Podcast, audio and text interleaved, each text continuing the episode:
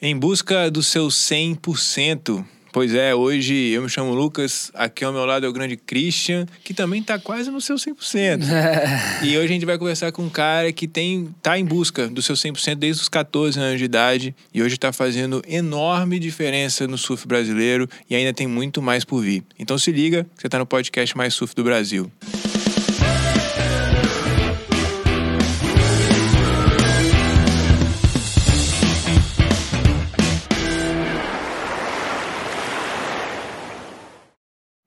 É isso aí, Christian. Como é que você tá, cara? Você tá se sentindo bem, velho? Tô bem, graças a Deus, né? É? Pô, dá, um, dá uma ansiedade, né? De... Pô, não, eu tô feliz porque os campeonatos voltaram, né? Ah, Aí, é? Pô, com certeza. Aí, Ah, inclusive dá dá você dá um- acabou de voltar. Hoje, aqui, em 25 de maio, que a gente tá gravando, você acabou de voltar Vol- de dois campeonatos, Dois né? campeonatos. Um na Bahia, o QS, que eu fiquei em segundo, e um Irado. campeonato de convidados que rolou da Red Bull na piscina. Na piscina. São Paulo. Aí eu fiquei em terceiro. Feirado. Não, doido, hein? Caraca, Foi irado que honra. demais. E hoje a gente tá com um grande convidado. Ele que desde, desde os 14, se não me engano. Eu anotei aqui, inclusive. Deixa eu fazer essa apresentação, porque é, é muito É gigante, né? É Inclusive, gigante. uma das perguntas que eu vou fazer pra ele é como é que a gente define esse cara, porque de tanta coisa que ele, que ele tem feito, né, pelo surf. Começou surfando aos 14 anos de idade, na verdade aos 14 não, ele começou antes, aos 14 anos ele já recebeu o apoio do Avelino, aos 17 se tornou profissional, é, foi primeiro lugar na alternativa Surf Masters. na- Ah, isso é mais. É, isso é mais recente. Não, não é tão recente, não. Surf Masters em Barra, na Barra do- no Jucu, na Na Barra, da Barra da Tijuca, Tijuca. em 91. Primeiro lugar em Rossegó. Você tá ligado dessa?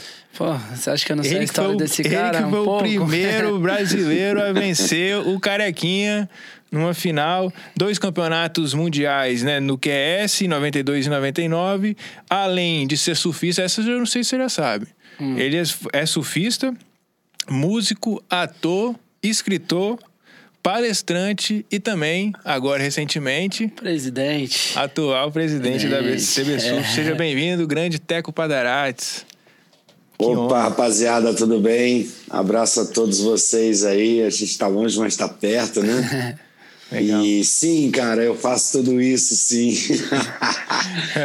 eu já Que fiz massa. tudo isso em momentos diferentes, mas é, é, sempre foi um sonho meu é, realizar sonhos e, e, inclusive, eu me aposentei da competição numa idade bem precoce, né? eu tinha 32 anos, justamente porque eu queria realizar outras coisas na vida. Além disso que você falou, eu sou pai e sou avô agora. já Pai e avô. É, e, e vou te dizer assim, cara, eu queria estar perto das minhas filhas, queria realizar outros, outros sonhos da vida, como ter uma banda, queria atuar num filme, queria escrever um livro. E fui fazendo um por um nesses últimos anos, Aham. numa de, de realização mesmo. Olha, não importa se vai dar certo, se não vai dar certo, eu quero experimentar isso. E gostei de quase tudo que eu fiz. Foram poucas coisas as quais eu eu não me arrependo, mas assim as quais eu faria diferente, né? Legal. E agora estou numa nova numa numa nova jornada da minha vida, né, cara? A, eu já fui dono da licença da etapa da, do Mundial WSL no Brasil e aquilo já era um evento enorme. Agora são, sei lá, 57 eventos que a gente está administrando, entre Caraca. várias outras frentes que a gente tem que fazer. Então, cara, é, é, é muito trabalho, e, mas é muita responsabilidade. Eu costumo dizer para todo mundo que está sendo mais responsabilidade do que mérito. Entendeu? Se for botar na balança, o peso da responsabilidade é maior do que o mérito de ter sido eleito, cara, Aham. para fazer isso. Então, E, e você é um legal. cara que. Eu, eu, eu assisti, né, seu filme. É, até o Fabinho comentando daquele jeito dele lá, um- antigamente, que ele tinha um, um negocinho aqui, um bigodinho. é, ele falando que justamente você se colocava muito esse peso, né, sobre você. Como surfista, eu imagino que hoje é, se cobra de uma maneira talvez um pouco mais leve, né? Que a gente vai falar um pouco sobre isso, essa evolução sua, né? Em, to- em todos os desafios que você passou. Mas assim, a gente tem uma pergunta clássica aqui no nosso episódio, no nosso podcast, que a gente sempre começa com ela. E eu queria saber de você, o que que o surf significa pra você, cara?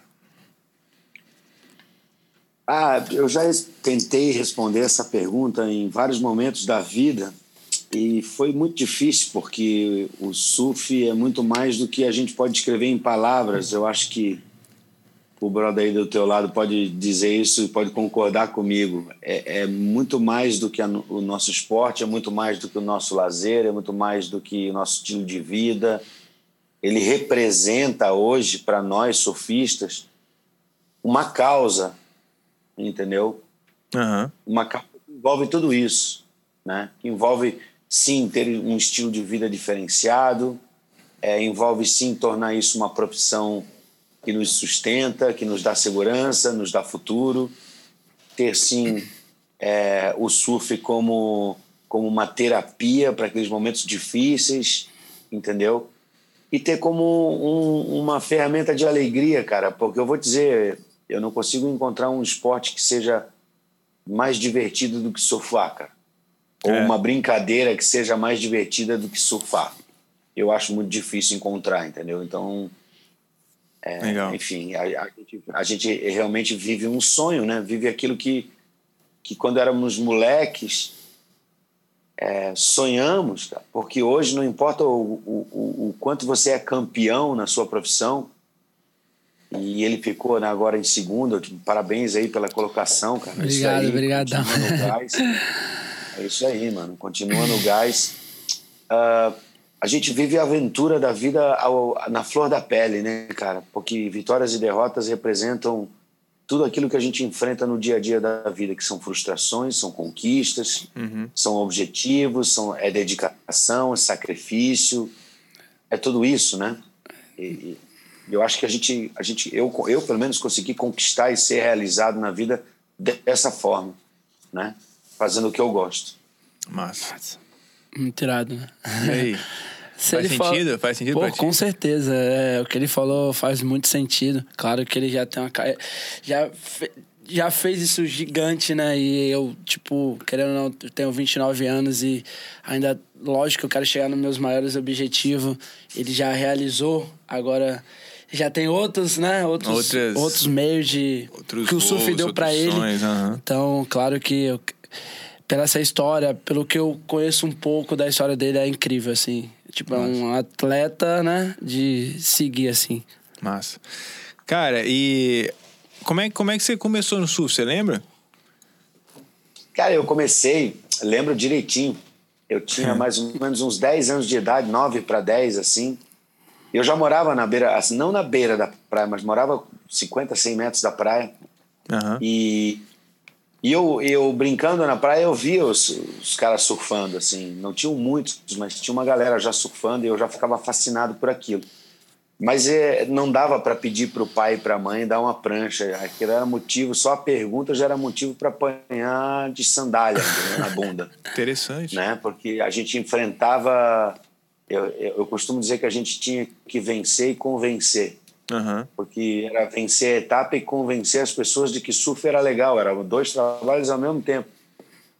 E assim, aí o meu pai me deu de Natal, na época, para mim, para o meu irmão mais velho, uma bicicleta para cada um. Assim, a gente ficou amarradão, que a gente ganhou uma Caloi Cross uhum. alucinante.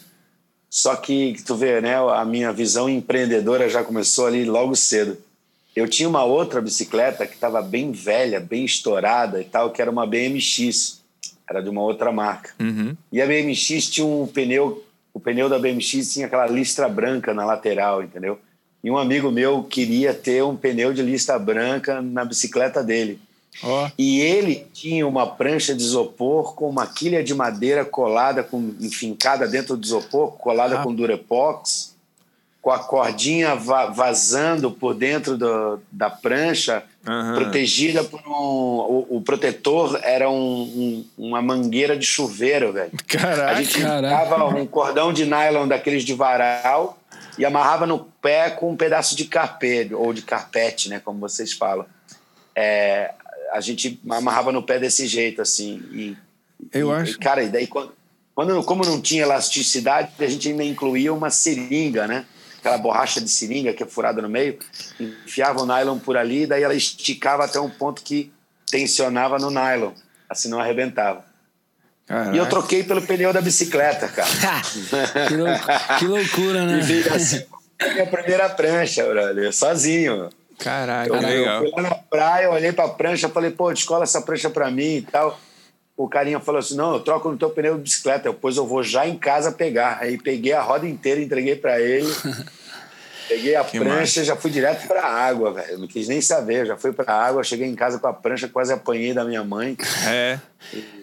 demorei assim um mês para contar pro meu pai, que meus pais eram separados, né? Doideira. A gente demorou um mês para contar pro pai que tava surfando, brincando. Qual, uhum. ô, Teco, qual praia que você começou a surfar aí em Floripa aí? Qual era a praia que você mais ia assim, tipo. Eu falo Bom, assim eu, eu... eu... nessa época eu não morava nem em Florianópolis, ah, eu morava em Balneário Camboriú. Pode crer. Né? Eu surfava ali na região de Balneário, uhum. surfava muito Navegantes, na Atalaia, na Praia Brava uhum. e tal. Aí eu me mudei para Floripa, eu já tinha uns 15 para 16 anos.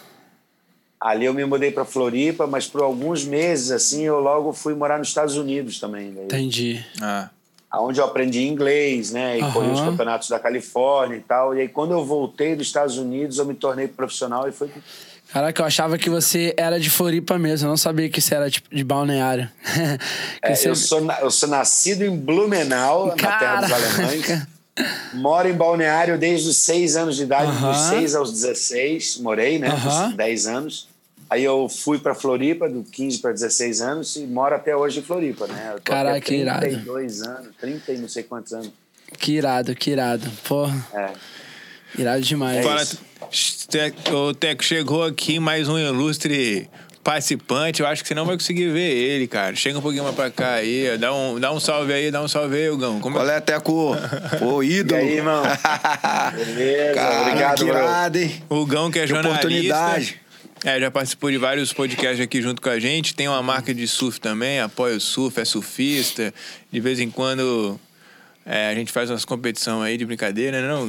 Pra ver com quem certeza. rima mais. É, é. Ele tá com o pulmão em dia. é, legal, cara. É, e aí, já chegou? Tá tranquilo? Tá bem aí, velho? Tudo bem, graças a Deus. É. Vamos, dar, vamos dar sequência aí na entrevista. Eu vou. Já ter algumas perguntas aqui na cabeça para fazer. Tem? Beleza, Lógico, pô. Beleza. Daqui a pouco eu lanço. Legal. O cara já vai ajustar aqui a câmera. Tecão, eu queria saber o seguinte, cara. Tem, tem um, um apelido seu, né? Ba balão, boião. Bolão. É? Bolão. Bolão. Bolão. Legal. Quem, Porque quem quer... é Fabinho. Fabinho Gouveia me deu esse apelido.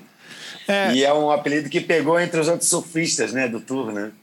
Legal demais, cara. É, a gente vai até, até ter uma, uma curiosidade né, de saber essa relação sua com o Fabinho. Inclusive, para quem não assistiu o seu filme ainda, né? O Cutback fala muito Sim. sobre a relação sua com ele.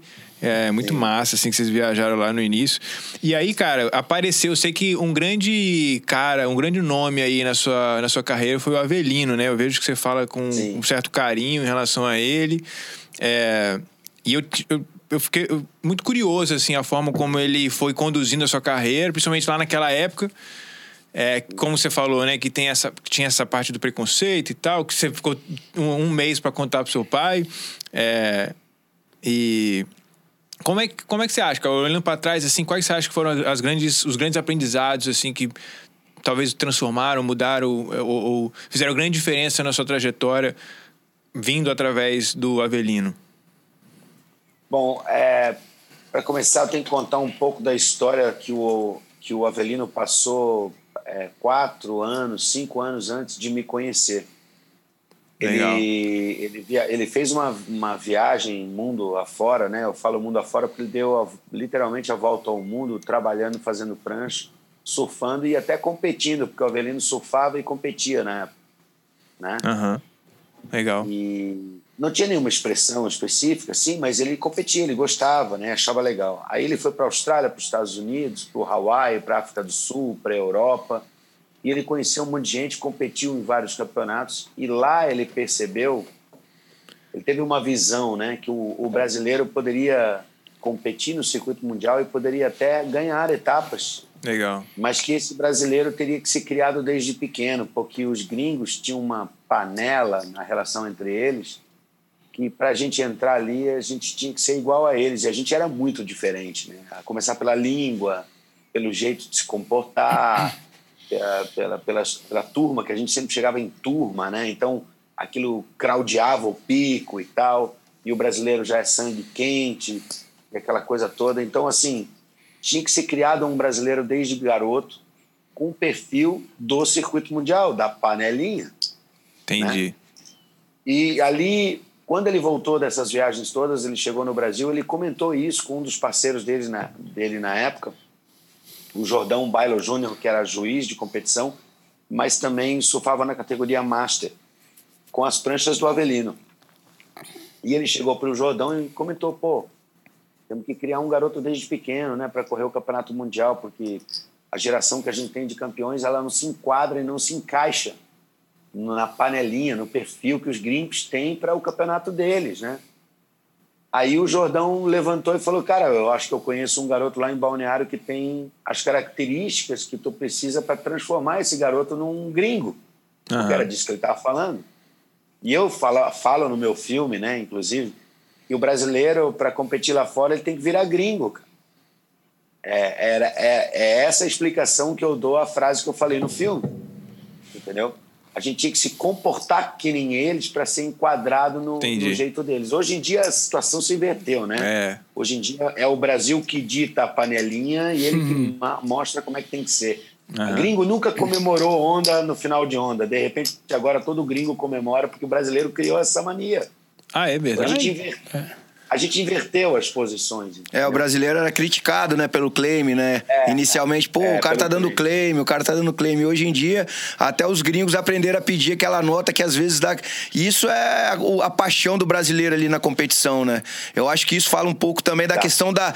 Eles viram que o brasileiro era apaixonado e isso levou os brasileiros a se tornarem os melhores do mundo. E eles estão buscando essa paixão, estão buscando andar em grupo. Não é isso que a gente tem visto, ju é. justamente o que você está falando. Os números do Gabriel Medina dão risada a essas críticas. Sim. Você entende a profundidade da frase? Os números que o Gabriel Medina gera, e por consequência o Ítalo, o Felipe e tal, uhum. servem para dar risada a essas críticas de falarem que não pode claim no final da onda. Irmão, isso é uma ação de marketing, tanto para ele como para o circuito inteiro. E só agora os gringos estão entendendo que esse é o lance. Sim. Que esse é o estilo que o público quer ver. Verdade, é. verdade. Inclusive, os, eu vi. números na... falam isso, né? Não é brasileiro discutindo. É números falando isso, números de internet, números de. Pô, o Gabriel tem sozinho mais seguidores do que a, o resto da entidade junta.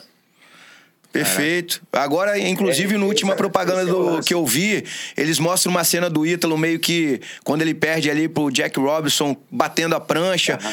Então a gente vê isso no UFC também, aqueles caras querendo causar é. polêmica antes das competições, aquela, aquele comportamento mais apaixonado, né? Isso que causa torcida também para quem tá vendo e aumenta Exatamente. o engajamento nas, nas redes sociais, né? É, legal. Exatamente. Interessante. Exatamente. É bem por aí. Eu acho que é, o que o Avelino encontrou naquela época foi essa visão, cara, de que a gente poderia dar as cartas um dia. E aí, quando ele me encontrou, a gente começou a conversar. Ali, ali eu acho que houve uma relação instantânea, né, de confiança um no outro. Uhum. Eu, eu já conhecia o, o, o, histórico do Avelino, já tinha me falado, eu já conhecia sobre a idoneidade dele, sobre a questão dele dar valor à palavra, né? Legal. E, e, aconteceu um lance muito interessante, porque ele, ele primeiro ele chegou no, no meio do ano assim e falou: Olha, tenho aqui, eu quero fazer um trabalho contigo, vou te dar as pranchas, vou pagar a inscrição dos teus campeonatos, vou te levar para os campeonatos e tal. E tal. Aí eu falei para ele: Sabe o que, que é, Avelino? Semana passada, um outro cara veio, me ofereceu prancha para levar para os campeonatos e tal, e eu aceitei, cara. E eu, assim, eu não posso voltar a palavra com ele, entendeu? Então pô, vamos conversar mais pra frente. Eu, no, no momento, eu tenho que atender o cara. Eu dei minha palavra para ele. Só que eu tinha 14 anos. Mas... O Avelino olhou para aquele garoto de 14 anos falando de palavra, bro. Ele não sabe nem o que, que quer dizer a palavra, quanto mais a dele, né?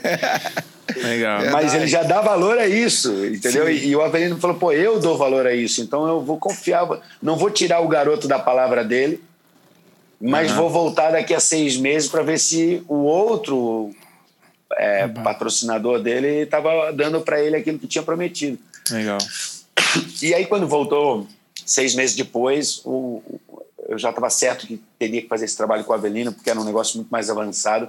E ali ele me falou: Ó, oh, você vai morar nos Estados Unidos, você vai competir lá, você vai é, aprender a falar inglês, vai competir contra os teus futuros adversários. E quando você chegar no circuito mundial, você vai competir contra o Tom Kerr, o Tom Curry, o Marco Quilupo, o Martin Potter.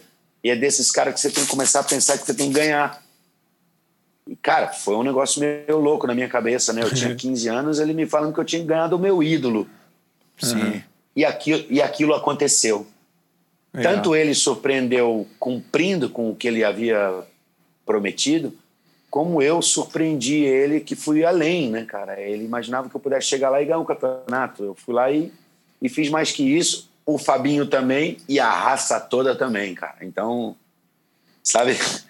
É, ele teve a grande visão. O mérito todo é do Avelino. Ele, ele que criou isso na cabeça dele desde de muito Massa. tempo antes de qualquer um, antes até da Hang Luz entrar patrocinando, a ideia ele já tinha tido, o plano já estava sendo executado quatro, cinco anos antes, né? Legal, ele foi um cara visionário ali, né? Não só nas pranchas, foi. quanto nessa entrada do Brasil na elite mundial. Agora eu queria te encaixar uma pergunta aqui. É... Na época que vocês competiam, a gente não tinha o ao vivo, né? Vocês tinham muito problema com o julgamento, porque hoje a gente vendo, todo mundo vê as etapas ali, e ainda tem algumas baterias que a gente, né, como torcedor, acha duvidosa. Mas naquela época vocês não tinham ao vivo. Eu acho que isso, dificult... isso dificultava um pouco para os brasileiros naquela época. Tinha o problema do julgamento, até porque vocês, vamos colocar, foi a primeira geração que começou a endurecer ali para cima dos, dos americanos, australianos e havaianos.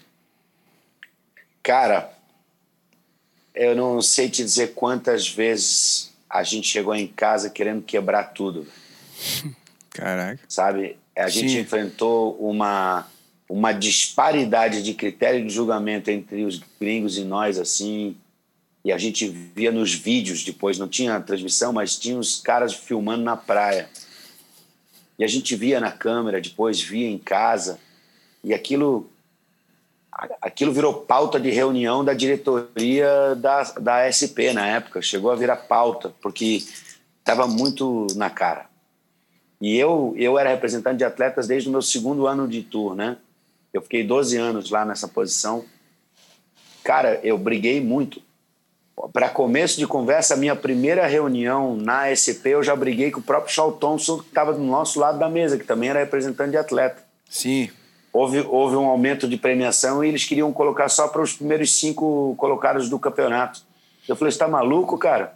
A gente passa três baterias para ganhar um 500 dólares, velho. E vocês estão ganhando 3 mil já de entrada e querem aumentar, velho? Você tá maluco? Aí ele virou para mim e falou, pô, você mal entrou aqui. Mal entrou no bonde, já quer a janela né, das cartas, tá maluco? Baixa a tua bola aí, cara. Tu acabou de entrar aqui, cara. Pô, paramos a reunião, começamos a discutir, paramos a reunião, tivemos que tomar um café com o intermediário para fazer as pazes. Uhum. Eu já caí de porrada com ele, assim. Sim. Não, não eu nunca baixei a bola para ninguém, então não era ali que eu ia baixar. E ele sentiu isso. Mas ele me ajudou muito depois, e, e, e junto com ele o Barton Lynch, me ajudaram muito, porque, porque são empreendedores, né? Me ajudaram a entender qual era a ferramenta e de que forma a gente conquistaria as mudanças. Sim. Que não era no grito. Uhum. Ali eu aprendi que nada se resolve no grito lá da praia e tal. Nada, velho. Nada. Tudo se resolve dentro da sala lá, entre quatro paredes, quando a caneta tá funcionando, entendeu? E, e foi para lá que a gente levou o assunto e, e criamos regras e criamos penalidades para os juízes e criamos situações onde, cara, não pode inclusive para o narrador da praia, antes da web. Sim. Né? A Pô. mídia era, era fortemente recomendada a dar valor aos atletas de outras bandeiras e tal. Sim, Pô, na própria cara, narração tarefa... ali ele puxava na torcida, vamos colocar assim. Era uma narração que virava uma é. torcida, né? É, Caraca. exatamente. Mas, cara, em algum momento, nossos atletas né? E hoje nós estamos aí ó, com uma geração de campeões, né? geração de surfistas que dão as cartas ao redor do mundo.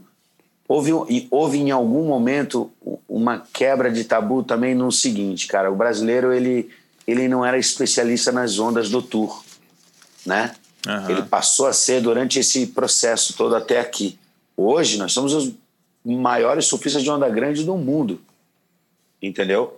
A maior geração de surfistas de onda grande do mundo somos nós. Então isso se refletiu nos nossos surfistas profissionais.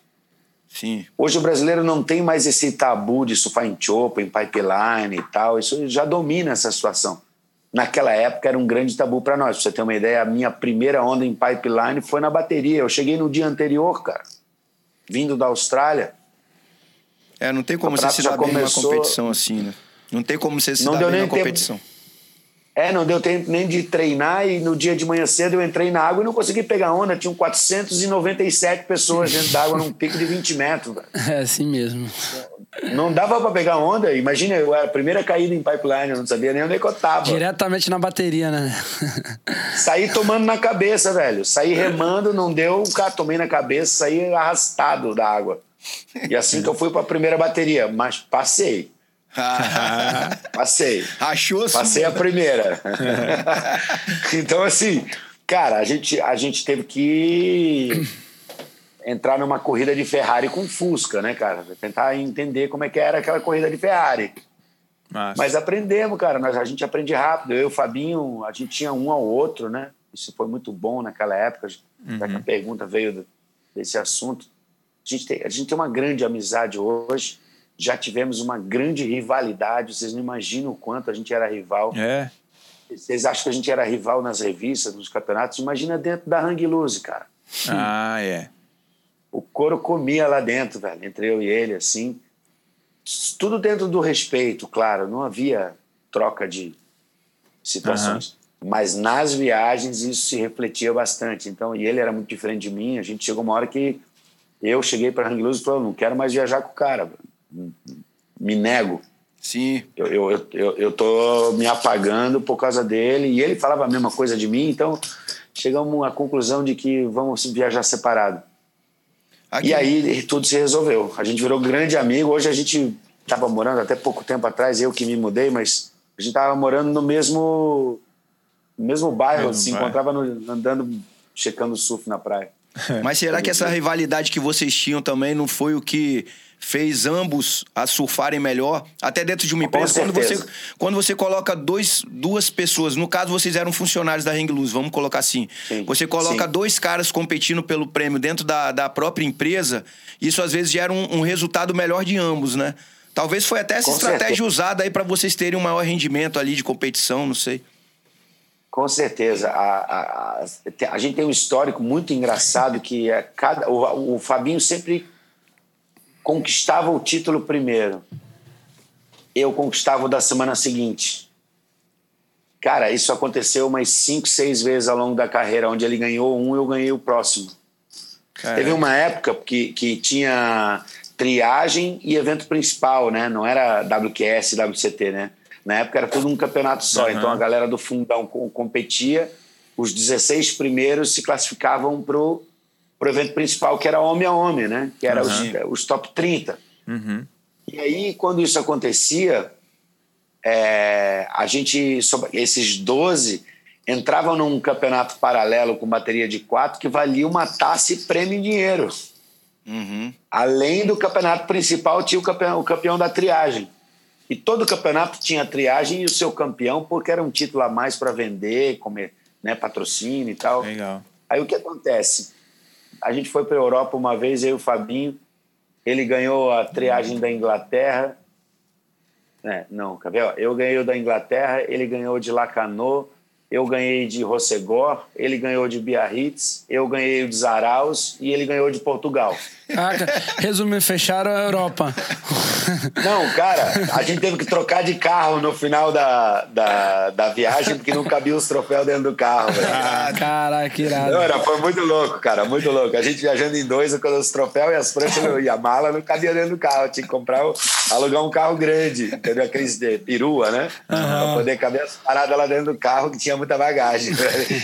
A gente pagou tipo 1.500 dólares de excesso de bagagem pra ir pro Brasil, velho. De troféu, carregando os troféus na bagagem. Troféu, prancha, tudo, né, brother? Imagina. E vocês, vocês viajavam o ano inteiro junto? Como é que era essa, essa relação? O ano assim? inteiro. O Saía ano de inteiro, um... Dez de um... meses.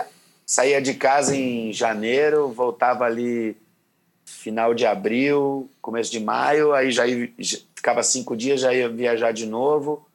Voltava em agosto por mais cinco dias. Não, em agosto não. Voltava em, em julho por mais cinco dias entre Califórnia e Europa. Aí ia para a Europa, ficava lá mais dois, três meses. De lá já ia direto para o Havaí, cara. Já voltava só em dezembro. Entendi. Era quase um casamento. Vida de casado. Ca é. ca casamento marcado pelos pais, sabe? Eu e o Fabinho fomos casados pelos nossos pais, né? Nossos patrocínios. Legal. E aí você ficava responsável de resolver os, os BO lá e ele era o cara que amarrava as pranchas. Era é assim, o, o, braço, era, né? A gente, via, a gente via bem isso. Eu, eu, eu cuidava da burocracia, ele cuidava do resto. Uhum. Então, tudo que é limpeza, amarração de rec, conserto de prancha, tudo, cara. Escolha de pico, tudo era é ele. mesmo? É, ele fazia tudo e eu fazia a burocracia. Eu fazia as reservas, eu fazia a inscrição, eu fazia é, toda a conversa com a, com a SP, nossos calendários, eu, eu negociava nossos patrocinadores, era tudo da minha parte. O, o, o, o Fabinho, durante os primeiros quatro anos, ele chegava para o Alfa e falava: só me põe para ganhar igual o Teco. Não não ganhar nem mais nem menos. Não quero ganhar menos e não preciso ganhar mais. Eu só quero igual. O Alfa é o, o, fundador lá da Hang Loose, né ou não? Da Hang Loose, é. Legal. Era muito engraçado porque o Avelino passava uns cinco meses negociando com o Alfa e quando terminava o Fabinho falava: Eu só quero igual. Mais nada. A negociação já estava pronta, cara. Ele já estava pronta, ele só dizia um minuto lá, ó, tá tudo certo. e aí, Teco, tá certo? Tá, então me bota pra ganhar igual ele aqui. Ô, Teco, cara, então a gente tem. Os meninos estavam até conversando aqui em relação a CBSUF, eu acho que é o grande é, assunto uhum. do momento, né? Mas assim, tem muita coisa que a gente vê que você trilhou aí pelo caminho. Ah, tem um, um negócio legal que é a, a, o momento que você saiu, né? Foi com 29, não foi? 32. Ah, foi 32, com 32, 29 né? é a idade dele ali. É, 29, é verdade. É, é. 32 anos você se aposentou, né? Mas aí teve Isso. uma parada interessante, assim. É, eu não sei se faz sentido, mas você falou que o Avelino, desde novo. Deixa eu só alterar aqui. O Avelino, desde novo, é, te conduziu ali, te formou para você se tornar um gringo, né? Como você Isso. relata. É, e aí talvez, eu não sei se foi ele ou toda a pressão e tal colocou essa parada em você de você ser campeão, ou talvez incorporar uma, um teco que, inclusive tem uma parte legal, né? Você falou que está na casa da sua Isso. mãe, que sua mãe Isso. comenta no final do filme, né? Ah, eu, eu acho que o teco, eu não lembro exatamente como é que ela falou, mas eu, é, o teco... Eu posso, posso mencionar. Uh, é, o teco foi e agora tem o Flávio, né? É, exatamente. O Teco é, é, é, praticamente o que a gente diz, e eu falo na terceira pessoa, ironicamente, porque é, é quase que um personagem que eu e o Avelino criamos, né? Legal. O Teco. Apesar de que o meu apelido Teco vem desde criança, uhum. tá? desde pequenininho, desde neném. Mas, assim, o que a minha mãe quis dizer naquilo é que o surfista profissional agora volta para casa, ele vai parar de viajar. A gente viajava 10 meses do ano, né, cara? Uhum. Para longe da família, de todo mundo. Eu não vi nenhuma das minhas duas filhas nascerem e tal. Então, assim, a gente Entendi. se sacrificou bastante por isso, né? E o Avelino, ao longo dessa história, ele continua sendo meu empresário. Depois a gente virou sócio na Tropical Brasil, que é a empresa de prancha dele. Uhum. Depois a gente virou sócio na etapa do Mundial é, do WCT né, no Brasil, nessa etapa brasileira.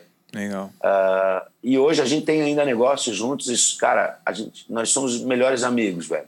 Uhum. amigo de vida. A gente construiu muita coisa junto. Não dá para dizer que um dependeu do outro. Cara, os dois construíram juntos. Nossa. E a gente divide essa autoria de ter aberto essa porta para uma grande geração de surfistas, né?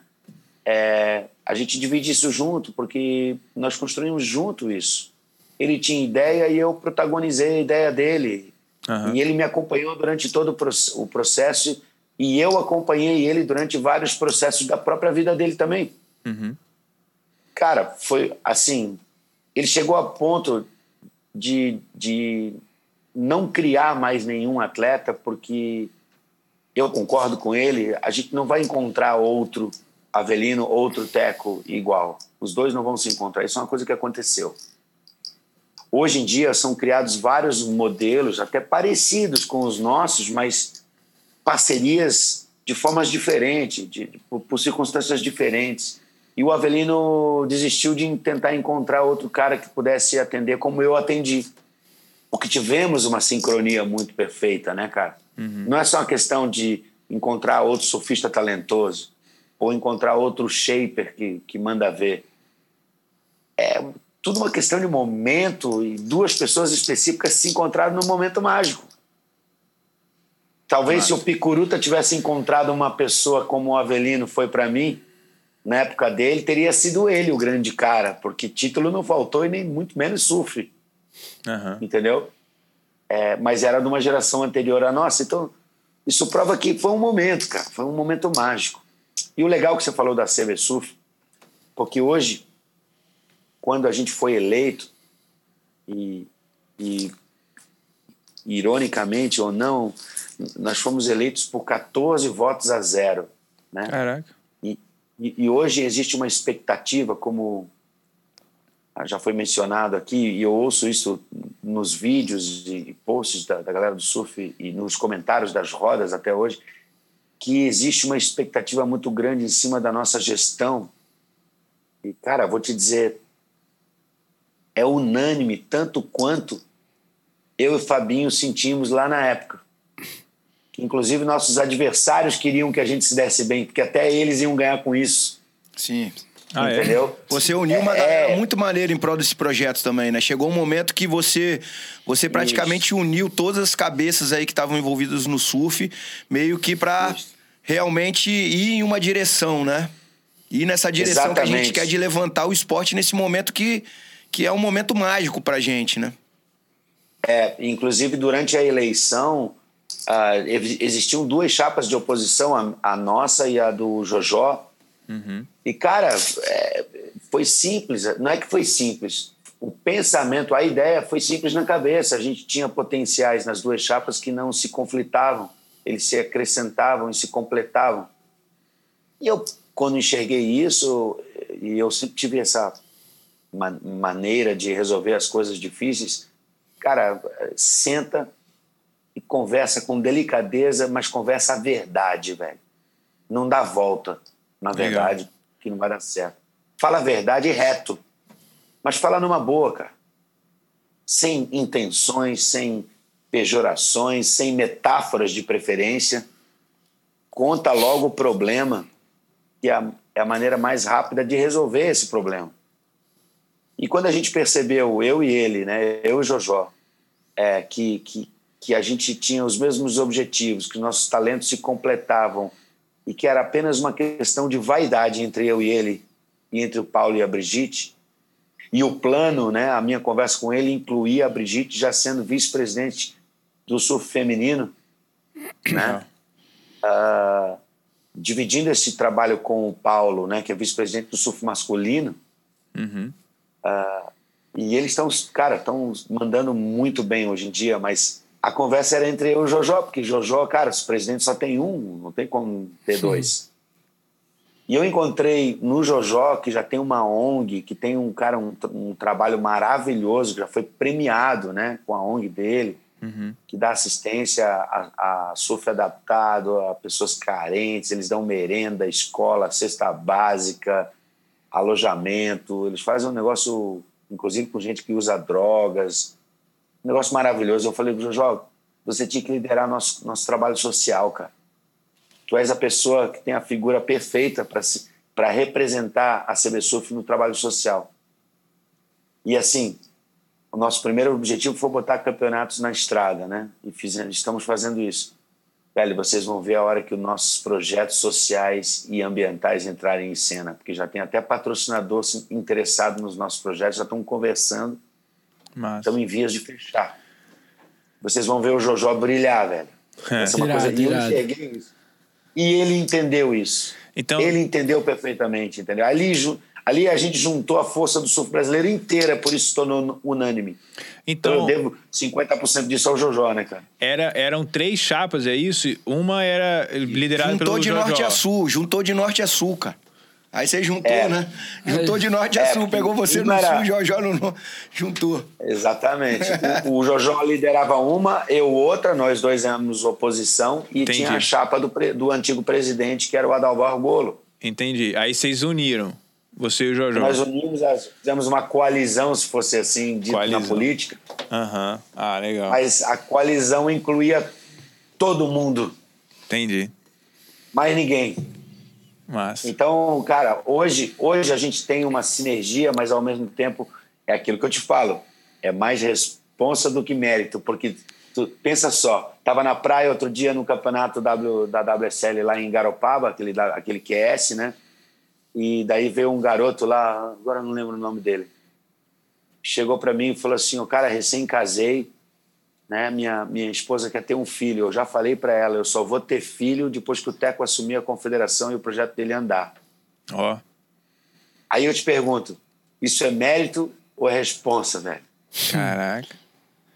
É Porque é a decisão né? da vida dele, né, cara? Ele, é. ele quis colocar simplesmente a decisão da vida dele dependendo do nosso trabalho, velho. É, então, assim, exatamente. Assim, isso para mim acende uma luz amarela quase vermelha, entendeu? Mostra que a gente tem que trabalhar e logo. Caraca. Se, se lá atrás a pressão era sobre a sua carreira, agora a pressão é sobre a carreira de milhares de, de profissionais do surf aí. Você descreveu a frase Caraca. perfeitamente. Perfeitamente. Mas agora. A gente tem na, nas nossas mãos a vida desses garotos aí, como do teu lado aí, brother. A vida deles está dependendo da gente. Não é que depende da gente.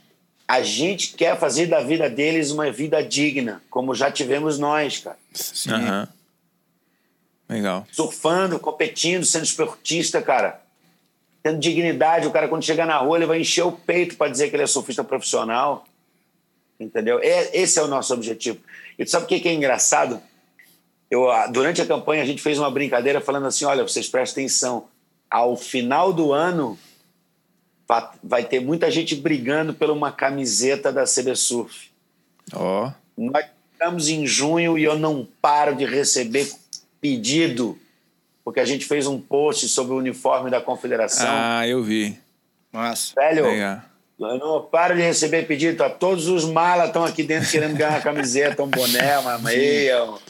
Cara, eu vou falar assim, logo, logo vai ter para vender, ainda tem essa, né? A gente vai uhum. fazer uma loja para vender. Tem que ter, tem que ter a, a loja para vender. Uma, é, a gente vai fazer a coleção CB Surf, vai fazer a coleção que leva a imagem dos atletas campeões dos campeonatos e quem vai ganhar o royalty dessas peças vai ser os atletas. Oh, Caraca, que legal, hein? Legal. Caramba. É, a gente vai esse lance, por é exemplo. trabalho, né? Hein, hein, Teca? Esse lance, por exemplo, que a WSL usa o, o nome do atleta nas lycras e um número. Vocês, vocês estão pensando em alguma coisa? Eu estou falando agora mais pro lado do branding, do marketing ali. Sim. Tem algumas novidades aí, você está falando da marca. Quais serão as outras novidades que, que vocês estão pretendendo implementar, né? A gente sabe que tem dificuldades, mas onde vocês é. que vai ser esse diferencial? Cara, eu vou dar um, um, um spoiler aqui para vocês, porque assim, é um objetivo que a gente tem, né? esse ano obviamente não vai rolar, talvez ano que vem, se a gente vender bem o nosso Dream Tour, e a uhum. gente chama o, o, ano que vem de Dream Tour, porque ele já começa do jeito que nunca rolou na história do surf brasileiro. Premiação altíssima, 64 atletas, entendeu? Nós vamos eleger o campeão brasileiro e um dos prêmios, além de dar uma moto, um carro, sei lá, o que quer que a gente vai dar, porque a gente vai vincular isso aos patrocinadores, mas um prêmio que a CB Surf quer dar, tá? É para os cinco primeiros de cada categoria terem uma viagem com treinador, com médico, com toda a equipe de alto rendimento da CB Surf que a gente está construindo para o Tahiti Chopo 20 dias, liderados uhum. pelo Paulo Moura, com jet ski, lancha, apoio, casa alugada na praia, Aí, Cris. Caraca, que spoiler bom, hein? O Cris já tá sabendo é. de mão aqui. Já... É, a parada é o seguinte, porque a Olimpíada vai ser em Chopo e se um dos ah, nossos atletas legal. for escolhido para a equipe, vai que a galera da WSL vacila lá e uma vaga vem para nós daí, é, seletivas. Era isso que se eu queria perguntar atletas, também. Era isso que eu queria é, saber se, também. É, se entre os dez primeiros não tiver nenhum brasileiro ou tiver um só, já passa a ter uma vaga pro lado de cá. Ah, que legal. Da CB Surf na, nas seletivas da ISA, né? Aí a nossa equipe ISA tem que ser muito casca grossa. Então dá que os campeões da nossa equipe já vão treinar no pico que é o pico que vai ser o campeonato da Olimpíada, porque se alguém for chamado já tem experiência lá. Caraca, perfeito, perfeito. E foi e ah, continua, continua. Não, eu ia dizer porque daí a próxima Olimpíada é em Los Angeles. A gente vai, vai esperar a definição de qual a praia, isso vai se repetir Caramba. se a nossa gestão Permanecer. for eleita, é, for reeleita né, para mais um mandato, que é o máximo de dois mandatos, a gente tem esse agora e talvez mais um. Uhum. Se a gente for reeleito, né, a gente vai aplicar a mesma filosofia para em Los Angeles. Para a Olimpíada de Los Angeles. É. Massa. Resta saber qual praia que vai ser e tal. E assim, ó, para você ter uma ideia, a gente recebe hoje verba do COB, uhum. a gente recebe verba dos governos municipais e estaduais para os campeonatos, a gente é, vai fechar patrocinadores privados, a gente vai buscar verba na Secretaria Nacional de Esportes. Uhum. Tudo para quê? Todos têm uma mesma condição e uma mesma regra que vem do COB. Primeiro lugar é medalha, bro. Ou seja, nenhum campeonato, nenhuma orçamento de campeonato entra no lugar de uma equipe brasileira indo viajar no Mundial. Da ISA, da PASA ou Olimpíada. Então, assim, a primeira prioridade é botar a equipe brasileira em grande nível, disputando medalhas de ouro. Sim. Sacou? Esse é o primeiro objetivo do COB e, por consequência, da confederação. Para você ter uma ideia, a gente teve, eu tive uma, uma live ontem à noite falando com o pessoal do stand-up. Eles não sabiam, né? Mas a confederação vai bancar tudo para o longboard, para o stand-up e para os mundiais que vão ter no PAS e na ISA, agora que são seletivas para o Pan-Americano do ano que vem. É Nossa, o Comitê Olímpico né? Brasileiro, então, seria isso? Ou não? É, o, não, o Comitê Olímpico Brasileiro ele designa uma verba para as confederações e nós estamos contemplados nessa verba. E a verba que a gente tem, ela tem como prioridade levar as equipes para os mundiais. É isso que eu estou falando. Legal. Antes mesmo de usar essa verba para fazer o Campeonato Brasileiro, para você ter uma ideia. Sim. Uhum. Só que a gente foi atrás de outros parceiros, já temos uma agência chamada Dream Factory, que está casando uma garantia para que os campeonato, o Campeonato Brasileiro da Primeira Divisão desse ano já aconteça antes mesmo de ter patrocínio. Massa. Então, assim, nós amarramos tudo, cara. A coisa está rolando. Nós ainda temos um, um, um saldo negativo previsto para o final do ano. Certo, mas vocês ainda vão ter que buscar em patrocínio. Exatamente, ainda Privados. não fechamos nenhum patrocínio. É. E ainda o governo federal, que ainda não batemos na porta deles ainda. Hum. Certo. E o Banco do Brasil aí entra como? O Banco do Brasil? Aí é que tá, eu tava esperando a pergunta. O Banco do Brasil, eu fui lá no governo federal e eu doei um, a minha imagem como um crédito para a conversa. Porque eu não tenho nada a ver com essa história do Banco do Brasil, nem a CBSUF. Tá? Isso é totalmente WSL. Sim. Ah. E, e eventos independentes, eventos promocionais e tal, que eles estão fazendo lá. Eu estive lá em nome da CBSUF, para falar assim: olha, eu sei da minha imagem, eu apoio essa campanha aí. Quando terminou a cerimônia, eu virei para o cara do Banco do Brasil e falei assim: me aguarde, eu vou voltar. Só que quando eu voltar, você vai ter que dizer sim. Entendi. E ele falou sim, tá tudo certo, volta com os projetos. Nós estamos terminando os projetos, porque eles são muito grandes, complexos e muitos projetos. Massa. Só que é. é o seguinte, nós já estamos vendo que também tem Banco do Brasil, tem XP, tem Bradesco, tem calma. É, nós temos uma agência, nós temos um parceiro, como parceiros uma agência que executa o Rock in Rio e comercializa o Rock in Rio, os três, né? Brasil, Portugal e Espanha. Então assim, eles têm um corpo comercial gigante. Nós ah. nem começamos as rodas de venda ainda. Isso vai acontecer no próximo mês. Ah, perfeito. Em junho. É porque passou então, cara, a imagem. Vocês vão ver muita coisa legal. Eu acho que passou a imagem pra gente, até que o Banco do Brasil já tava dentro, já tava enxergando como um Banco do Brasil de vôlei ali e tal. Não, Na minha cabeça, não. Isso é o que eles querem. Isso é o que eles querem fazer com a gente. Sim. Mas ainda não foi negociado. Eles estão fazendo, fizeram a primeira parte com a WSL, claro, tal. Mas com a CB Surf a gente ainda vai sentar para conversar. Eu falei para eles, cara, eu não posso aceitar uma proposta que foi criada para vocês. Vocês nem conhecem a nossa realidade. Eu vou montar uma proposta e vou mostrar para vocês. Uhum. Mostrando a, a, a, nossa realidade. E se o Banco do Brasil estiver disposto a fazer uma parceria com a Confederação Brasileira de Surf, como ele fez com a de vôlei, aqui estão a nossa, a nossa lista de demandas e objetivos. Não aceitamos nada menos do que isso. Legal. Para começar a conversa. Entendeu? É, é, assim que tem que ser. A, a, a CB Surf ela tem que assumir uma autoridade, uma autonomia sobre o surf no Brasil que não assumia antes, velho. Um protagonismo, entendeu? Show. E a gente, cara, o meu papel aqui sempre foi esse: abrir as portas. Essa sempre foi a minha característica, né? Abrir portas, criar oportunidades, ligar pontas Pô, já consegui. Cara, eu não, é porque eu tô louco pra contar, mas tem coisa que eu só posso contar semana que vem. segura aí, segura aí.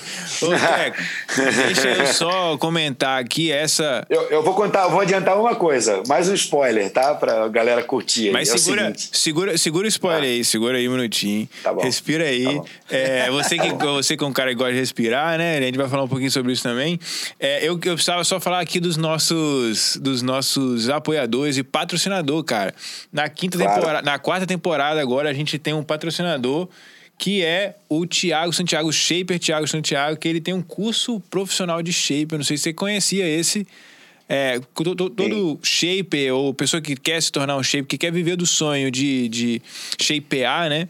É, precisa conhecer o trabalho do Tiago, ele que explica todo em detalhes cada detalhe cada detalhe, né, de como produzir a prancha e principalmente os, aqueles, essas tecnologias novas, é, shape 3D, tudo que você precisa para você shapear, começar shapeando ou evoluir o seu, a, sua, a sua habilidade no shape. O Thiago vai te ensinar lá no Instagram dele, ele tem um curso para isso. Inclusive, aqui, se você usar o cupom Cultura Surf, lá no curso dele, você vai ganhar a primeira prancha. A primeira prancha que você foi lá, fez o curso, desenhou a prancha, mandou para ele, que ele também tem uma, fa fabricação, laminação própria, mandou para ele, ele vai te enviar a primeira prancha gratuita se você comprar o curso aqui com o nosso cupom, com o nosso cupom fiscal, não, com o nosso cupom do, do Cultura Surf. Show. É, além disso, nós temos aqui a O2, Farmácia e Manipulação, já, já tá ligado como é que é que funciona, né, já. né, Cris? Eu é, uso, eu uso, eu uso. É, você que gosta de surfar e depois de trabalhar, igual o Teco, assim, aqui faz bastante coisa, O2 é massa porque você vai lá, faz o surfzão e ainda volta disposto pra caramba, com toda a energia para poder produzir, continuar trabalhando e, e viver da missão, né, cara? Porque a gente tá aqui pra, né, pra viver uma missão, igual o grande Teco tá trazendo aí pra gente. Então, ó, curso do Shape tá aqui embaixo, o link para você poder conhecer mais. O2 aqui embaixo, o primeiro pré-surf, o primeiro pré-surf, o pré-treino, o primeiro pré-treino exclusivo para surfistas, só na O2, aqui em parceria com a Cultura Surf. E é isso. Esses são os nossos patrocinadores. E, Teco, você ia trazer uma. Vamos de spoiler, vamos de spoiler. Bora lá. Um spoiler. Vamos, eu quero saber um pouquinho. Deixa eu já tá aqui do lado aqui. Porque semana que vem já tô indo pra Maceió já. Ah, é? Olha, é, legal. Primeira etapa já, né, do, do, do circuito brasileiro, é. né? Não, é assim, ó, coisas que a gente vai conquistar para os surfistas, né? Nós estamos criando um. Nós estamos fechando com uma empresa de aplicativo é, que nós vamos criar o sócio torcedor investidor. Olha! E, e, e esse aplicativo vai direto para a loja online, para um monte de coisa. Massa. E nesse esse aplicativo vai ter como objetivo criar um fundo para uhum. aplicar diretamente aos atletas. Entendeu? Coisas como, se, se, se, a gente ajuda a divulgar, e o nosso plano é o seguinte, é fazer os atletas ajudarem a divulgar o aplicativo da CBSurf, onde lá, uma vez que você entra no aplicativo, vamos, vamos supor aqui, eu ponho 50 reais, tá? Eu ganho acesso, ganho uma carteirinha da CBSurf que já me gera descontos em vários lugares que eu for no Brasil de restaurantes, lojas e que estão credenciadas a esse aplicativo. E a própria Super Surf vai criar as parcerias também nos lugares, nos picos de surf, né? Hotéis, aluguel de carro e tal. É, mas esse investidor que põe esses 40 reais, ele tem acesso a isso. Como o atleta vai ter também, né? Mas ele tem que pagar. Aí, se ele paga mais, ele se torna bronze, depois prata e depois ouro. Legal. Aí, assim, isso estimula o cara a investir na CB Surf, no instituto da CB Surf, né? Aham. E, e ele ganha acesso à, à área VIP de todos os campeonatos do Brasil, Ó. ele ganha uma camiseta, ele vai ganhar vários prêmios, Caraca. vai concorrer a prêmios como uma viagem com um acompanhante para a última etapa da primeira divisão, com tudo pago. Alucinante, pô, irado, que demais. E esse fundo vai ser, vai ser um fundo dedicado aos atletas de todas as categorias. Então a gente vai começar a criar um plano de investimento direto no alto rendimento dos atletas. Outras coisas que a gente vai demorar um pouquinho, é, que eu vou contar agora, sobre o plano médico né, da CBSurf. Nossos objetivos é tanto trabalhar com as seguradoras é, para que o surfista tenha acesso ao- a um seguro de saúde muito mais em conta, se não de graça Aham. né? E que ele também tem aí que a, a gente quer criar um inventário médico de todos os atletas filiados, é, criando uma conversa direta com ele para ter todo o histórico médico dele, seja em contusões ou até patologias que ele tenha tido de doenças e tal e alergias a remédios, ao que quer que seja Uhum. cadastrar isso tudo num servidor só, tudo num, num, num arquivo só. E aí, quando o atleta está viajando, né, ele na carteira dele, ele apresenta isso a qualquer médico do Brasil, já vai ter o histórico dele. Então, se ele for atendido no Ceará, o médico que atender Ah, ele lá e legal. ele for no Sul, vai ter contato direto não só com o histórico dele, mas com o médico particular dele, com o médico da confederação, é, quais a lista de remédios que ele não pode tomar, se ele é alérgico a qualquer tipo de substância, se ele tem histórico de fratura ou de contusão em coluna ou joelho. Ou seja, ele nunca vai ser mal atendido. Perfeito. E durante todas as competições ele vai poder ter um acompanhamento gratuito né, pelo nosso corpo médico. Massa. Assim, ele está sendo tratado o tempo todo. Se ele precisar de reabilitação, nós vamos fornecer as- os parceiros ao longo do Brasil que vão poder dar essa reabilitação para ele sem que ele tenha que pagar por isso. Uhum. É a confederação que vai cuidar dele. Legal. Cara, tudo isso é uma questão de. Tudo já está no plano. É a questão de, cara, entrou um dinheiro, faz uma coisa, entrou outro dinheiro, já faz outra. Legal. Entrou outro dinheiro, já faz outra. E assim vai indo. Legal. Até uma hora que vocês vão perceber que a confederação ela anda sozinha. E é esse o meu legado. Eu quero entregar para o próximo gestor uma confederação que anda sozinha. Ele só tem que ir lá e conduzir o barco. Massa. Caraca. É, o, o mais desafiador talvez seja realmente colocar tudo isso é, para acontecer, uma vez que está acontecendo, resta é, o desafio de manter continuando, né? Manter a- a, Isso aí. Cara, só eu queria fazer uma pergunta, né, já encaminhando pro final, porque a gente começou aqui o podcast falando sobre 100%. E você tem um livro chamado Sim. é, Buscando seu 100%. Buscando seu 100%. E, e aí eu queria saber, cara, o que que, é, o que, que isso significa, né? O, se você pudesse resumir em poucas palavras, o que, que é buscar o seu 100%? Acho que dá pra entender um pouco já na tua fala aí até aqui, mas... É, é, a gente, vamos lá, buscar o seu 100% é uma coisa que qualquer criança consegue entender. Entendendo de, da- do termo percentual, Aham. a gente consegue ter uma ideia do que, que nós estamos falando. Aham. Chegar ao seu 100% é chegar à sua capacidade máxima de quê? De produção, de irritação, de evolução, de depressão. Qual é o 100% que você quer alcançar em você? Né? Pô, eu quero trabalhar bem, cara, eu não quero estressar, eu quero, eu quero ter mais, eu quero curtir mais a minha hora vaga, eu quero aprender a viver melhor, cara. Uhum. Buscando 100%, buscando seu 100% é uma expressão que eu uso para uma brincadeira que eu, que eu falo nas minhas palestras, inclusive, né? Você mencionou que eu dou palestras e tal. Aham. Ele simboliza, para mim, a principal atitude do cara que quer se dar bem na vida. Se ele quer ter sucesso no emprego dele, sucesso no casamento dele, no fato dele ser pai, na relação com os filhos, se ele quer ter êxito em qualquer coisa que ele faz. Meu irmão, se eu te perguntar aqui, Lucas, é, que, você não precisa dizer o que é, mas que nota você daria para coisa que você sabe que é o seu defeito? De 0 a 10. Putz, essa é uma pergunta real. É, eu tô te perguntando aqui na real, tô fazendo a brincadeira contigo. Não, legal. Ah, você não precisa dizer Vamos o que, lá. que é. Você De só fala assim, zero ó, eu daria, sei lá, 3, 4, 2, 1. De 0 a 10, qual é a nota que eu daria pra algo que eu considero o meu defeito? Isto. Cara, veio um na minha cabeça aqui, mas é, eu tenho trabalhado ele bastante. Tenho em busca do, do 100% dele, então eu acho que ele tá no. Ele tá no 7. Olha só que engraçado. Ah. Olha só que engraçado.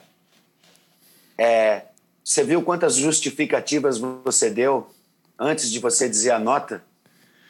É, É, porque isso, isso, é uma- isso isso é uma- isso é um caminho interior. Não, não estou te criticando, não. Estou falando que é o Eu que entendo. acontece com todo mundo.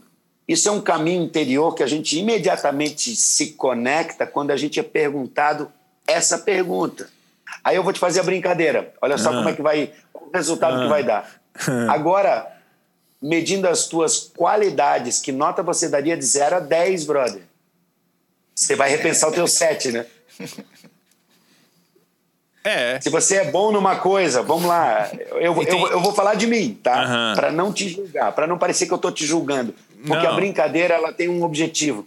Lá no final da brincadeira, todo mundo se preocupa em dar uma nota, porque parece que as pessoas estão dentro da nossa cabeça enxergando aquilo que a gente está pensando, e não é. É.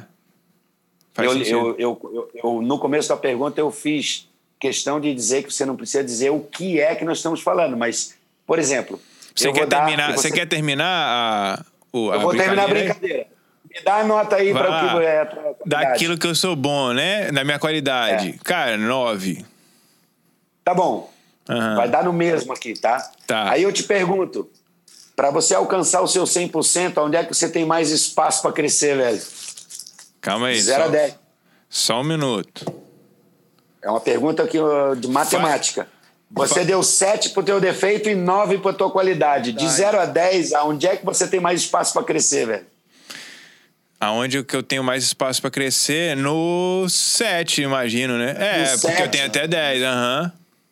né? Não tem três pontos para conquistar ali e do, na tua qualidade tu tens um ponto só para conquistar. Aham.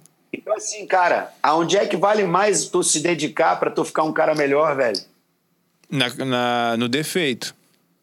Exato, é uma coisa que eu faço essa, essa volta inteira para chegar a uma conclusão quase que óbvia, mas a gente evita ela, meu irmão.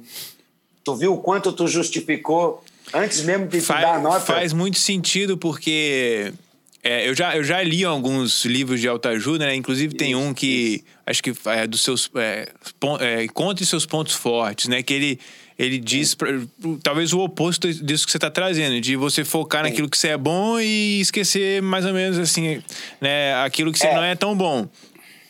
Aí é o seguinte, você não deve julgar aquilo que você é bom e nem aquilo que você é ruim. Não deve julgar. Porque ninguém está aqui dando um prêmio para quem pro lado bom ou pro lado ruim. O importante é tu entender, cara, que se tu quer melhorar, o espaço onde você tem mais para melhorar Aham. é o teu defeito, velho. E é tudo uma questão de vaidade, velho. De tu encarar tu mesmo o teu defeito, porque não é ninguém, tu não vai dizer para ninguém. Legal. Tu não vai dividir isso com ninguém, tu não vai passar constrangimento nenhum.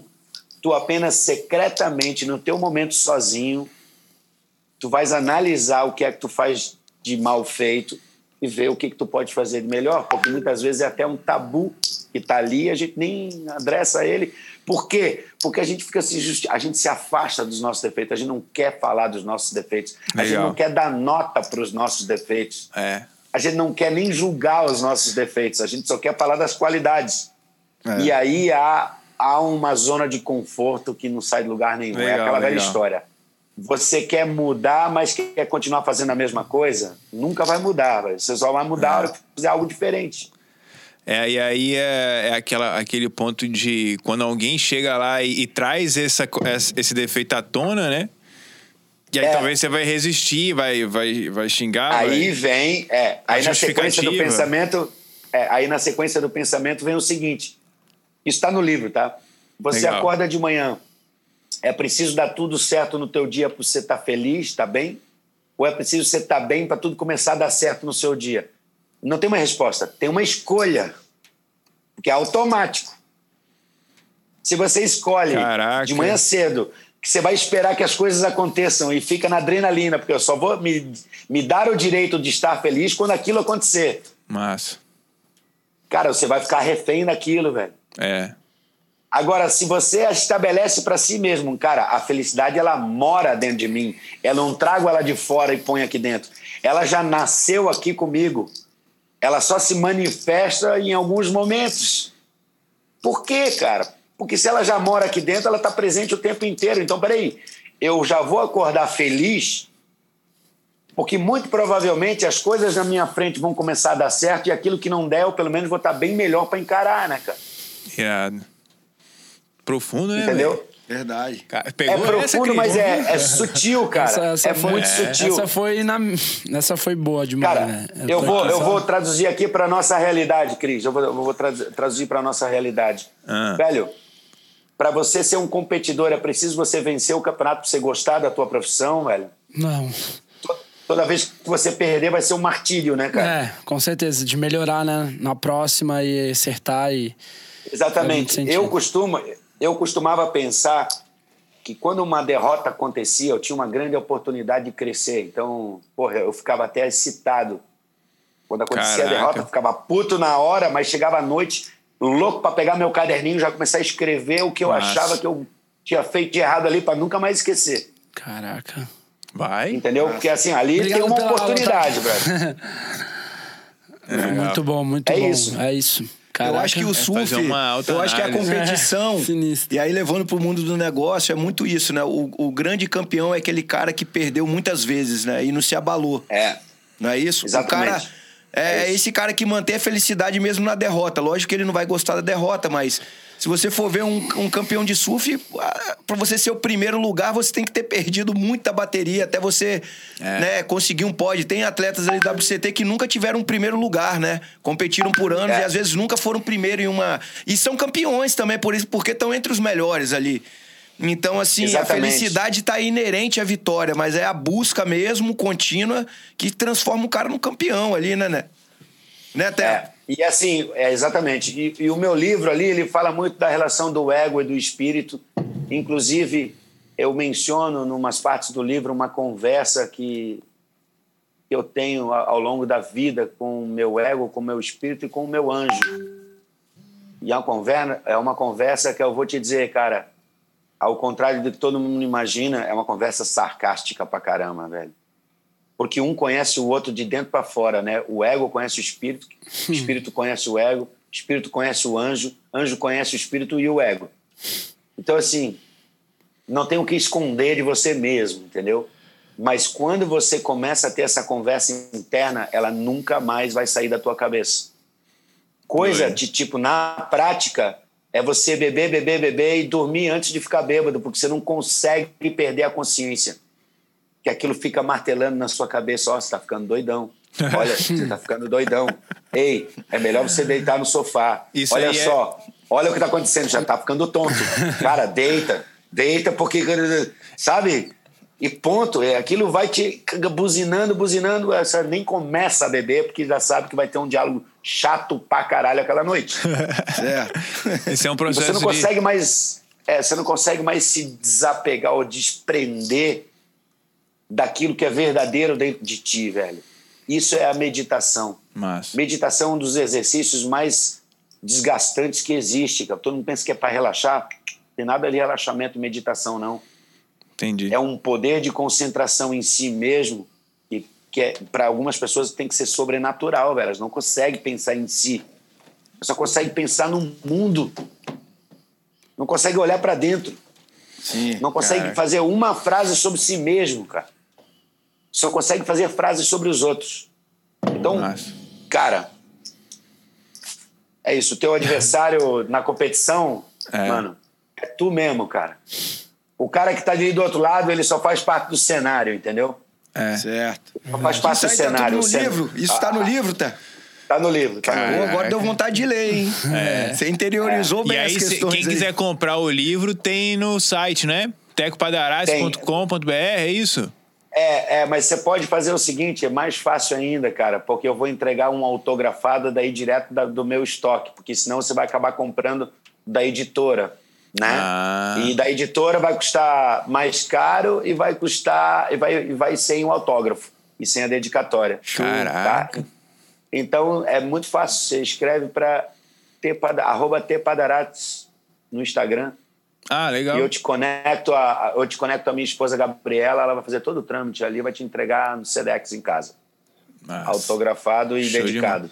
Top, Teco. Irado. Isso aí, pra qualquer um que estiver assistindo o episódio, pode dar um toque Qualquer lá. um. Caralho. Manda lá um- uma mensagem direta ali no arroba tpadarates, né? é isso. Lá no Instagram. E eu já encaminho vai. direitinho pra, pra galera. E vai lá enfrentar tuas. Aí, dica aí pra teus quem gosta de defeitos. empreendedorismo, pra quem tá competindo. É. Né? O Não, Teco deve é passar pra- muito dessa sabedoria dele, tanto no mundo né, do, de competição, atleta, né? é, de tudo que ele aprendeu. Pô, uma, uma carreira extremamente vitoriosa como atleta e agora uma carreira também que vem dando frutos aí e vai dar frutos aí pro surf também como empresário, empreendedora Exato. na frente aí. Né, do É surf isso. Você vai brasileiro. E é isso. Pô, tamo, tamo Você- torcendo aí. Ah, Que massa, você vai descobrir ao longo do livro que eu e todos os outros caras que podem servir de referência para alguém somos iguaizinhos a quem está lendo. A gente só está passando uma informação que a gente acessou, ela não pertence a gente, ela, a gente acessa, ela está no universo. Isso está escrito lá também, tá? O conhecimento, sabedoria não pertence a ninguém. Você acessa ele, velho. Sim, ele passa Tá. pela gente, né? Ele só passa. É um rio, Exatamente. né? Você, você aproveita aquele momento ali e passa pra frente. Só massa. precisa abrir o canal, velho. Só precisa abrir o canal da mente. É pensar fora da casinha, como a galera gosta de dizer hoje. Né? Show. Legal. Teco, é isso, Vamos cara. então. Obrigado aí pelo seu. Obrigado pelo seu tempo. Foi uma conversa muito massa, muito leve, né? E, pô, fiquei surpreendido aí pelo, pelo conhecimento de, né? Que transcende aí muito é, essa parte mais. Como é que eu posso dizer? Mais. Espiritual. É. Mental. É. É, não, porque ele deu uma É os dois, mental e espiritual, É, cara. você- É, aí. transcende o, o surf também, eu acho que já traz para todos os âmbitos da vida, né? E eu acho, eu acho que assim, a gente avalia muito as pessoas é, pelos frutos dela, né? Eu acho que você já trouxe muitos frutos e vai trazer muito mais ainda. É, e aí, se alguém tem alguma dúvida do que, que você está falando, né? Se é real ou não, se é acesso ou não, se é tá aí, né, disponível ou não, é, é só ver os seus frutos, né? Aquilo que você está produzindo e a, pessoa que você é, a referência que você tem sido, as pessoas com quem você tem andado, aquilo que você tem conseguido construir, né? É, tanto que você falou aí nessa parte da própria eleição para CB Surf, é, de você conseguir conectar com pessoas, de você, opa, cheguei, vamos junto, né? Vamos caminhar junto. é, criar essa relação de, de apoio, de, de colaboração, ao Esse invés de. é o maior desafio, cara. Esse é o maior É. desafio, é, é- é- é lidar com as pessoas e lidar com cada pessoa, porque cada uma tem seu ego, seu espírito, sua vontade, é, seus limites e, e entender como é que todos se encaixam dentro dessa engrenagem, cara. Massa. Ainda bem que você falou isso, cara, porque esse Legal. é o meu maior desafio hoje, né? É lidar com essas pessoas e aprender a, a coordenar todo mundo em cima do mesmo objetivo, né? Massa. Eu acho que é isso. É isso. É um cara que eu agradecer muito, né, por ter pegado a confederação. É um cara que vai ajudar muita gente. Eu tô falando como atleta que tá competindo. Eu tava lá no grupo da galera, foi 100% teco.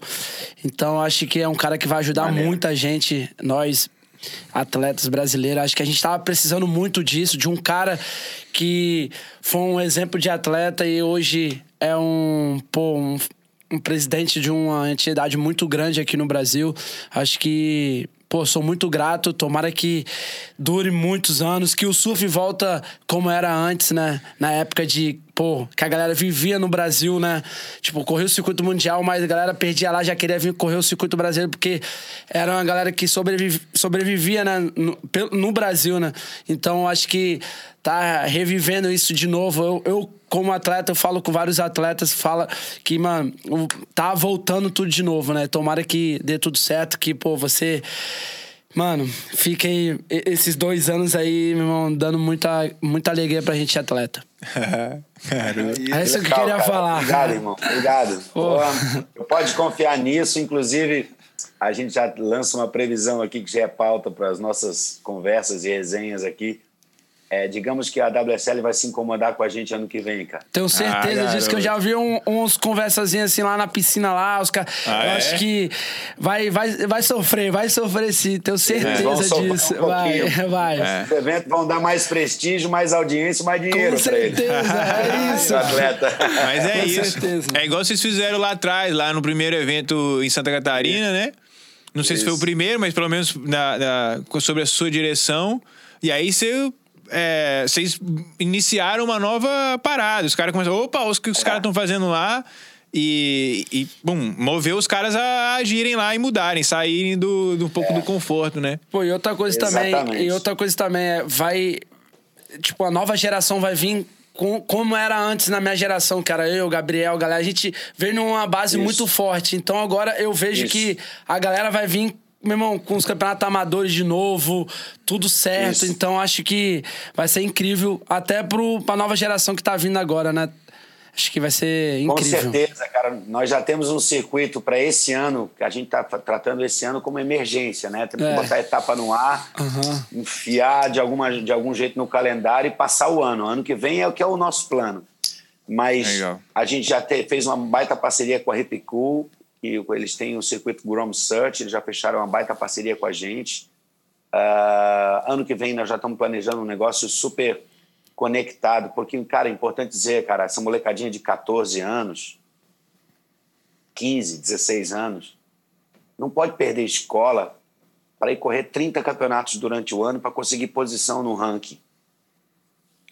O que esses caras têm que fazer é o seguinte: eles têm que correr os circuitos estaduais, regionais, se classificarem para a região, correrem os nacionais, que são três, um em cada região. Então, assim, 90% da competição que o moleque vai correr vai ser na região dele, de carro com o pai dele, velho. Irado. Porque um garoto de 14 anos arranjar 5, 10 mil reais para poder ir lá para o Ceará correr um campeonato e ele mora em, no Rio Grande do Sul, se torna inviável. É muito longe Inviável. e muito caro, é verdade. Aí a- acaba que só quem tem chance é quem tem patrocínio. Exato. Quem não tem patrocínio não tem chance, pô. Exatamente. Então, é, é isso que a gente quer acabar. A gente vai fazer isso, tá? Muito show, muito irado. É, co- A parabéns. categoria de aí. base Então- vai estar bem, bem coberta. Aguardem, aguardem. E eu acho que, na verdade, não vai voltar o que era antes. Vai estar muito melhor. Não, com né? certeza, vai estar bem melhor. Isso é só certo, uma- isso é só uma certo, isso base. é certo. É isso, Gão? É isso. eu sou, eu sou fã do empreendedorismo, eu vi que você tem uma vertente totalmente empreendedora, você tá se, se É colocando porque, aí, é se porque ligando só te com as- interrompendo, desculpa, que ele desde os 14. Não, antes, né? Era 9 anos. Desde os tava- 10, desde os 10. Ele contou aqui lá no início, empreendendo. Então, eu já acredito que é isso que vai mudar o Brasil também, é essa questão do- dos, dos empreendedores, as novas ideias, é isso que movimenta, é isso que, que traz a novidade. E, poxa, estou torcendo aí para você conseguir unir as empresas, trazer né, todo mundo para dentro desse projeto. Eu acho que o surf merece. O surf hoje já virou um esporte do grande público brasileiro. Com as piscinas aí, eu vejo que a gente vai ter também a oportunidade até de ter um formato mais televisivo, é, colado Com com, construtoras. Então, assim, é um momento muito bom para ter uma explosão aí Yeah. de números. E eu acho que a gente vai estar vivo para ver isso. Isso que vai ser o mais É. legal. Não, e, e outra coisa que eu queria também falar, eu acho que essa volta do circuito brasileiro, eu acho que vai abrir portas para as empresas brasileiras investir mais de novo nos atletas, né? Exato. Com uma, com uma, eu até falei isso numa entrevista que tipo, me falaram sobre a nova gestão, eu falei, cara, vai ser incrível porque a- as empresas vai começar a olhar de novo para um evento muito grande no Brasil. Igual você falou que, pô, é, são seis etapas. Ano que vem vai ficar muito mais forte ainda. Então, não, É. tem, não tem por que as empresas brasileiras não investir nos atletas brasileiros, né? Correndo no. Brasil, né? Então, acho que isso vai ser incrível também. A, a engrenagem começa a andar sozinha, É, velho. verdade. Porque a gente tem que botar a máquina para andar, É. velho. A hora que ela começar a andar, tudo funciona. Com certeza. A própria indústria do surf está sofrendo uma crise, vai ter um levante. Com A própria indústria do surf, as marcas de surf vão ter um levante, que o surf vai virar evidente de novo, entendeu? Exatamente. Legal. Então, é isso. É isso. Obrigado, galera, viu? Obrigado pelos comentários, pela confiança, pela expectativa. Valeu, Teco. Obrigado. Cara, Obrigado nós, aí. Valeu, nós Teco, vamos um entregar no nível dessa confiança, se Deus quiser. Show de bola. A gente acredita Obrigado, muito. cara. Obrigado por, por existir, por estar fazendo isso pelo surf, pelo Brasil. E eu sei que é, as palavras né, que a gente fez a você é, são legais, mas eu acho que o orgulho que você tem aí de tudo que você está fazendo, da missão, é, é, muito maior. Cara, obrigado pelo eu seu tempo. Eu tô me realizando fazendo isso. É. Tô me realizando, pode ter certeza. Massa. É isso. Um grande abraço aí, obrigado pelo seu tempo. E galera, valeu. Até o próximo episódio aí. Valeu. valeu. Obrigado, gente. Abraço, valeu, cara. Valeu. Issa. Aloha. Valeu.